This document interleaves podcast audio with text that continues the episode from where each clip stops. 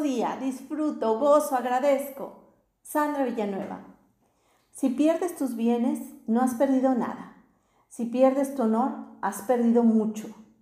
Pero si pierdes el ánimo, lo has perdido todo.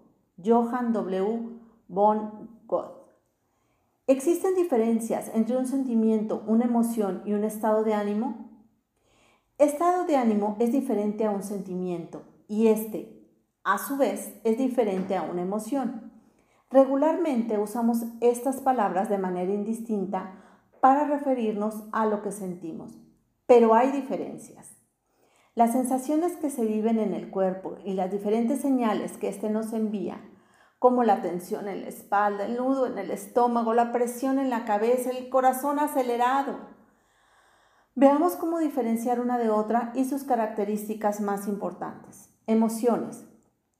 Suceden en el cuerpo, se sienten, son complejas y traen muchos cambios al organismo. La emoción surge posterior a un suceso o evento. Son rápidas, generalmente se pueden percibir, son identificables. Las emociones son muy antiguas en nuestra especie. Algunas emociones son miedo, tristeza, alegría. Estado de ánimo. Es una percepción constante sobre el mundo en el que vivimos. Cambia muy poco de forma. Sus fluctuaciones varían en largos periodos de tiempo. Un estado de ánimo es menos intenso, más duradero. Puede durar horas o días, semanas, meses.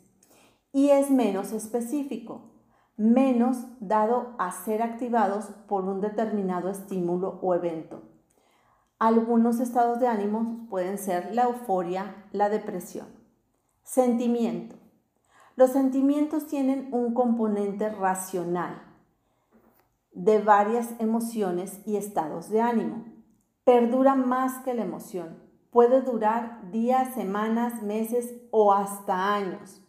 Los sentimientos se alimentan de la emoción, con reflexiones, anticipaciones, análisis, profecías, creencias en general. Los sentimientos se dan después de las emociones.